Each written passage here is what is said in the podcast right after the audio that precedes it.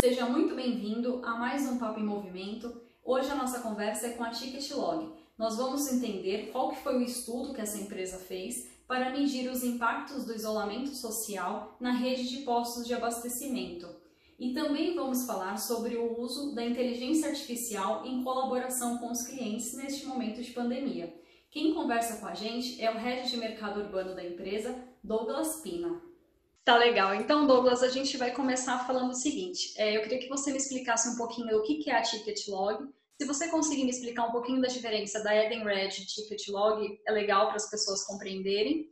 E como que ela está passando por essa pandemia? Qual, qual, quais os processos que tiveram que ser mudados? Como que está a ação da Ticketlog diante dessa pandemia do coronavírus? Bom, primeiro explicando o que é Edenred e Ticketlog. É, a Ticketlog, na verdade, é uma empresa do grupo Edenred. Edenred é a nossa empresa global, né? a gente está em 46 países. É, dentro da nossa, do nosso negócio, a gente tem três linhas de negócio muito grandes, que é uma linha de benefícios. Então, no Brasil, por exemplo, você conhece a Ticket, né? Ticket Refeição, Ticket Alimentação. Nós temos a linha é, de serviços complementares, pagamentos, enfim, que tá que é uma segunda linha, a terceira linha que é a linha que a gente está, que na verdade é a segunda em tamanho, que a gente chama de frotas e mobilidade, ou Fleet Mobility, que cuida é, de, de, tudo que é, é, é, tudo que tem a ver com a mobilidade das pessoas, das coisas. Então aqui nessa nessa empresa. E no Brasil a gente tem a nossa maior empresa de frotas e mobilidade é a Ticket Lodge, é, que é uma sociedade entre o Grupo Edenred e dois sócios, dois, duas famílias de sócios brasileiros. Tá, então, essa é a Ticket Log. Ah, ah, a gente tem chamado né, tudo aquilo que se refere ao coronavírus de desafio. A gente se desafia a não falar crise, a não falar problema, a não falar pandemia, está sempre falando do desafio. A gente, hoje mesmo, estava conversando com as pessoas, está falando o seguinte: olha, é, a pessoa me pergunta, você está realista, otimista, pessimista? A questão não é essa. A questão é qual é a atitude que a gente tem. A gente está muito focado na empresa, é, no grupo inteiro, nas atitudes que a gente tem que tomar em relação ao desafio do coronavírus. É, o que a gente pode levar né, para as nossas pessoas, para os nossos clientes, para a sociedade como um todo. Ah, então, assim, respondendo claramente o que, que mudou na, na, nossa, na nossa, no nosso negócio, ah, acho que algumas coisas é, foram muito importantes. Primeiro que a gente antecipou, foi uma das primeiras empresas que tomou a decisão de ir para o home office, de cuidar das pessoas. Então, nós fizemos um plano muito forte é, nós temos hoje, no, na parte de frotas e mobilidade, são não só na Ticketlog, a Repom também faz parte do nosso grupo, você deve conhecer bem a Repom. É, então, a, nós temos 1.400 pessoas e a gente, em menos de duas semanas, colocou 96% das pessoas em home office. Hoje nós temos 30 e poucas pessoas que trabalham no, numa, no escritório nosso lá em Campo Bom, no sul do Brasil. É, no escritório cabem 800 pessoas, então com toda a segurança possível. A gente fez isso é, para chegar lá. Nós precisamos é, pegar todos os nossos computadores. Para você ter uma ideia, só lá em Campo Bom, 800 pessoas, 750 eram desktops, não eram notebooks, desktops. Nós tivemos que instalar VPN, depois higienizar os computadores, embalar os computadores e depois disponibilizar os computadores na casa pessoas. Tudo isso que a gente fez, fez na empresa inteira, né? A gente fez, em, como eu te falei, em menos de uma semana e meia, e em menos de duas semanas, desculpa, uma semana e meia, e, e conseguimos manter o nível de, de, de, funcionamento, o nível de atendimento dos clientes, da rede, dos usuários, no mesmo patamar. Então a gente fez uma mudança muito importante na forma de operar. Essa foi a grande, a grande mudança. É, dentro do nosso plano, a gente tinha estabelecido que essa era a primeira coisa, cuidar das pessoas, cuidando das pessoas, cuidando das famílias das pessoas e cuidando dos nossos clientes. Depois nós é, pensamos numa parte que chama de performance. Então, logo duas semanas depois, já ter levado todo mundo para dentro de casa, a gente tem um trabalho de acompanhamento e de, de KPIs, de atendimento aos nossos clientes, também muito forte. É, e nós estamos conseguindo manter o nosso nível de satisfação de clientes é, muito bem nesse momento, é, nos mesmos patamares que a gente estava, o que até certo ponto surpreende a gente, pouquinho, dá para a gente alguns insights do que a gente pode fazer para frente, né? É, e daqui para frente a gente vai começar a pensar é, em como que a gente prepara a empresa para voltar, e como que essa empresa vai ser no futuro, é, lá na frente, porque certamente não vai ser igual é, ao que foi até fevereiro ali, não vai ser igual. Com certeza. Vai ser bem diferente. É, esse, esse momento ele vem para ensinar a gente a aprender novas formas de trabalhar também, né? Eu tive acesso aqui, Douglas, a uma pesquisa que vocês fizeram na rede de postos conveniados, o impacto do isolamento no abastecimento. Qual foi o resultado disso? Ah, tá bom, legal. A gente viu que, assim, tanto clientes quanto postos, estabelecimentos, isso serve não só para os, para os postos de combustíveis, mas também para as oficinas. Lembrando que a gente também tem um negócio de manutenção que é muito grande no Brasil. Não sei se vocês têm informação, mas a gente administra em abastecimento um milhão de veículos e em manutenção mais de 300 mil veículos. Né? Na verdade, a gente deve chegar, bom, se não fosse coronavírus, a gente ia chegar nos números muito maiores. Esse ano está crescendo muito o negócio de manutenção. É, então, a gente viu que, primeiro, né, existia uma preocupação dos clientes em é, ver, saber quais postos estavam funcionando. E postos também que tiveram muitas dificuldades. É, para você ter uma ideia, 47% dos postos, se não estou enganado, perderam até 50% do volume. Tem 6% dos postos que perderam 80% do volume. Na média, Brasil, os postos perderam 53% do volume. Eu não me refiro aqui aos volumes da Ticket Log, da Repon, não do Fleet Mobility da Edenred. Eu estou me referindo ao que os postos em geral perderam. Então, o que, que a gente fez? Bom, vamos ajudar todo mundo. Né? Nas nossas plataformas, a gente colocou nos nossos apps, colocou também na nossa plataforma web a informação de todos os postos que estavam funcionando. A gente aprendeu isso no momento da crise é, da greve dos caminhoneiros, quando você precisava saber qual posto que estava funcionando, qual posto que não estava, a gente aprendeu isso lá. A gente está utilizando exatamente a mesma tecnologia agora para informar tanto a clientes, usuários, quanto aos postos o que está funcionando o que não está. E no nosso caso, acho que vale dizer que é importante, nós tivemos uma perda de volume menor que a do mercado. É, felizmente, o que acontece? Nós, no nosso negócio, nós temos muitos serviços essenciais. Então, a gente atende hospitais, serviços de ambulância, a gente atende toda a parte de utilidades, telefonia, energia elétrica, todas as coisas que não pararam, a gente atende. Então, o que acontece? Este volume tem sido muito importante para os postos combustíveis. É, os postos combustíveis têm nos ligado pedindo mais volume, obviamente que a gente tem uma limitação, que é o próprio mercado, mas a gente tem, na medida do possível, conversado com os postos, dando dicas de como que o posto, às vezes, vai ser mais competitivo e trazer mais volume para o posto. Então, é, esse é o nosso, tem sido o nosso papel aí com, com os postos. Então, deixa eu ver se eu entendi. Dessa pesquisa, originou-se a ideia também de colocar em aplicativo, nas redes, nas plataformas, tudo que está aberto, disponível aos caminhoneiros. Eles têm acesso a isso, é isso? Exatamente. Exatamente. Tanto caminhoneiros quanto usuários. Quaisquer usuários. Qualquer usuário. Seja de um aplicativo Ticket Log, aplicativo Repom, tem acesso a essa informação. E você tem uma média de quantos acessos já teve nessas plataformas? Olha, nós temos uma, um app, que eu precisava até pegar depois os números atualizados com, contigo, mas de cabeça, nós temos um app que, do ponto de vista de usuários, tem, se não me engano, algo como 300 mil usuários e com limite de utilização de mais da metade disso ao longo do mês. Nossa, que bacana, que interessante. Foi feito rápido Números também. confirmados depois. É. É. É. Na verdade, a gente, a gente só atualizou os nossos apps com a informação. Né? Já tinha o app e atualizou a informação. E também a plataforma, toda a parte web. Né? E aí ajuda todo mundo, porque a gente está ajudando os postos que tiveram uma perda significativa, né, diante do estudo que vocês fizeram, e os usuários que estão com dificuldade também de encontrar é, postos abertos, serviços e etc. Exato, exato. É, muito focado em, em clientes, a gente também fez coisas muito legais. Né? A gente, por exemplo, tinha na, nós temos a, uma assistente virtual que se chama Eva.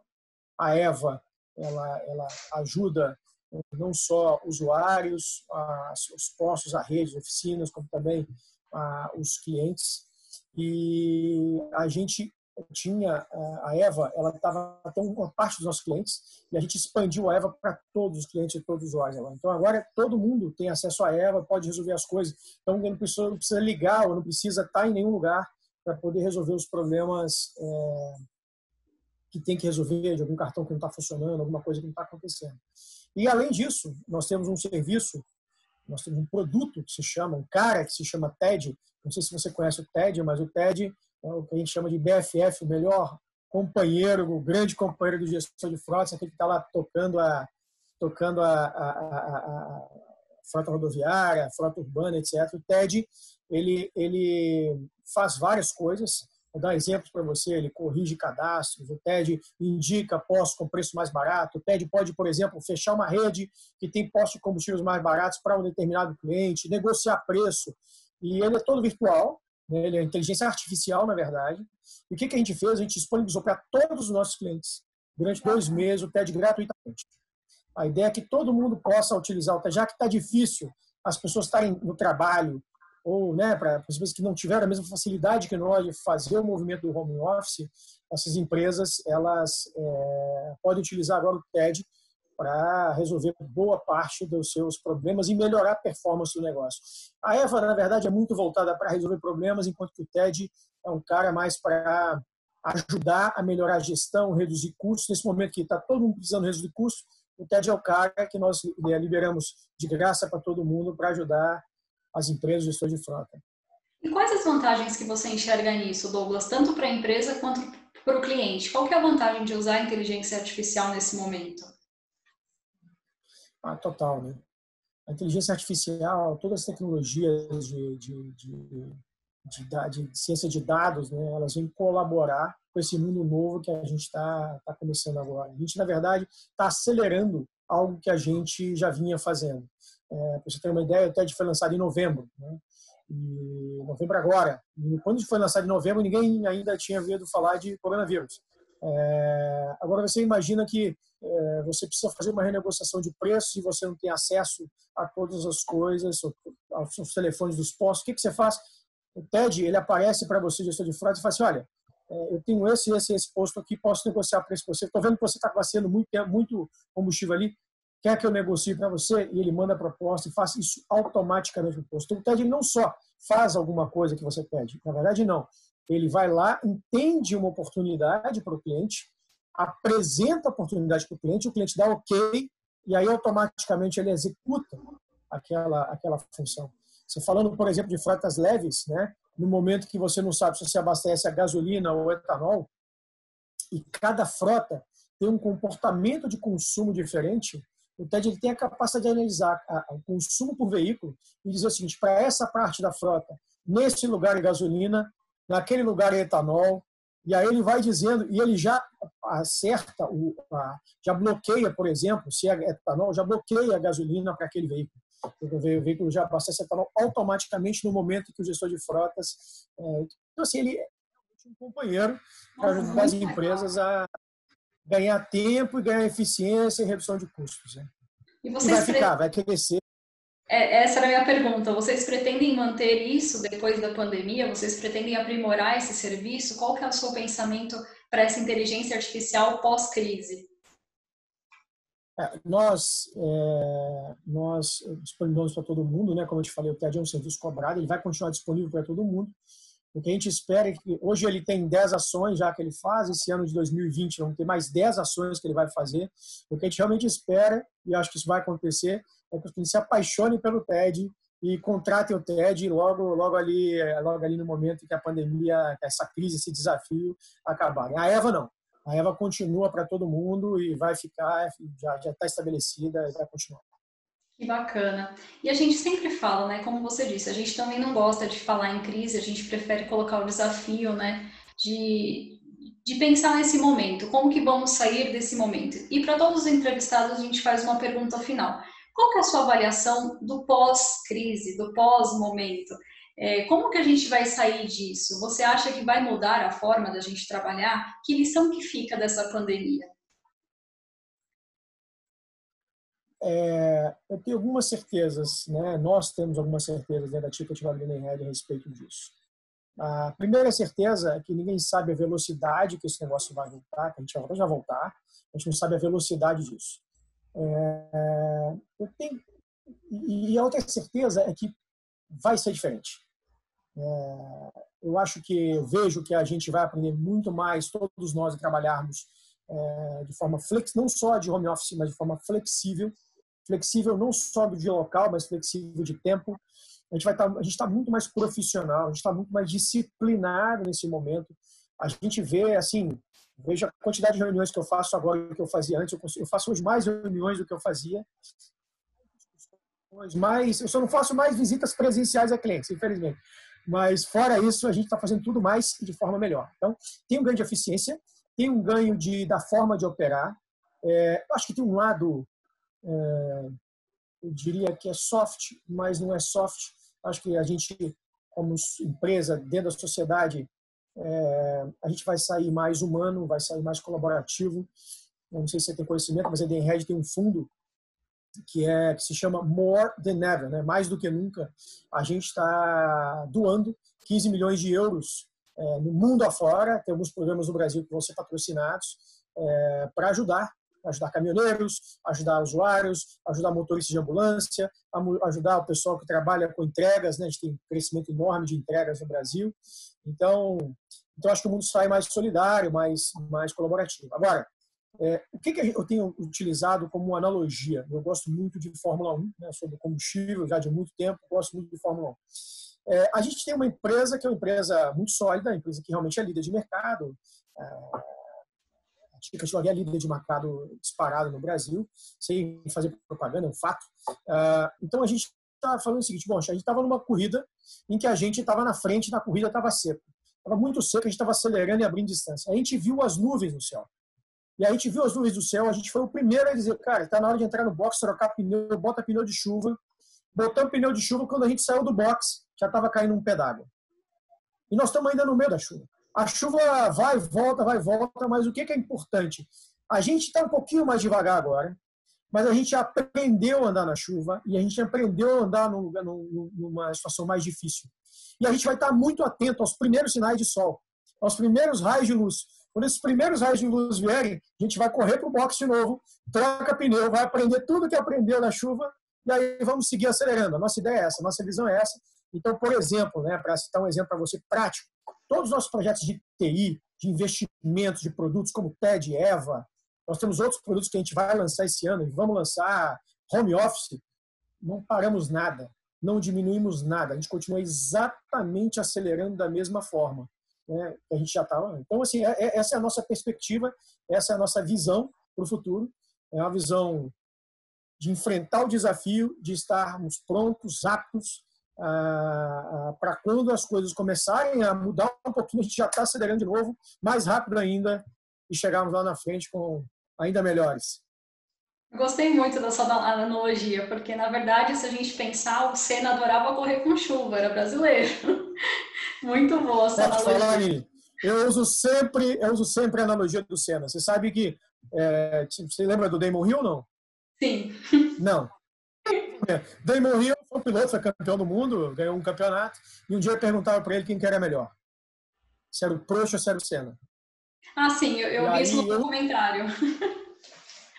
É, então é, assim, ó, assim ó, os dois são maravilhosos, só que o Senna andava na chuva, né? É isso. Então você que andar na chuva e depois andar no seco e aí vamos embora. Vai ser assim. É verdade. Douglas, faltou alguma coisa? Tem alguma coisa que você queira colocar sobre a empresa que eu esqueci de perguntar? Acho que não, acho que a gente a gente está aí só, acho que é, é, só fortalecer esse ponto da atitude mesmo. Né? Nossa, nossa cabeça é cabeça de atitude, enfrentar o desafio, ir para cima, apoiando muitas pessoas. Acho que tem uma coisa, a gente tem, a gente tem, está muito próximo de todo o nosso time, próximo dos nossos clientes, ah, próximo das pessoas. A gente entende que o fundamental nesse momento é cuidar da, das pessoas E, é, por exemplo, hoje às 5 horas eu tenho um, happy hour com o time. Vou contar, vou fazer um, um, um, é um disclosure para você aqui. Nós vamos é, fazer um show, um show de música ao vivo para o nosso time, é, numa véspera de feriado, para que todo mundo saia bem. A gente tem procurado fazer esse tipo de coisas, bate-papos com todas as pessoas, toda semana. Toda semana a gente fala com as pessoas, é, com quem a gente já não fala diariamente, né? mas para garantir que a gente está em comunicação com todo mundo, manter o moral do time aí elevado, é, feliz, e é isso. Né? Curtindo muito o que dá para curtir. Douglas, agradeço muito, eu parabenizo vocês pelas iniciativas, pelo ânimo de enfrentar a situação. Muito obrigada por ter conversado com a gente aqui no Papo em Movimento. E sempre que tiver novidade, pede para a Kelly passar para a gente. Nós estamos sempre aprimorando os releases, fazendo novas divulgações. Vai ser um prazer falar com vocês de novo. Aline, eu que agradeço. Obrigado, obrigado pelo sorriso, que essa é outra coisa que a gente tem. Aqui com a gente para trabalhar. a gente tem que sorrir, já está tudo tão obrigado, difícil, né? Não é? Não é? Douglas, muito obrigada, viu? Obrigada mesmo. Quando for para o ar, eu aviso a Kelly, tá bom? Tá bom. Bom feriado aí e se cuide, por favor. Para você também. É? Bom show para vocês. Obrigado. Até mais. Tchau, tchau. Bom, espero que vocês tenham gostado desse bate-papo com o Douglas. E se você gostou desse vídeo e quer saber sobre os próximos episódios, não esqueça de curtir e acompanhar as redes sociais. Vejo você no próximo Papo em Movimento.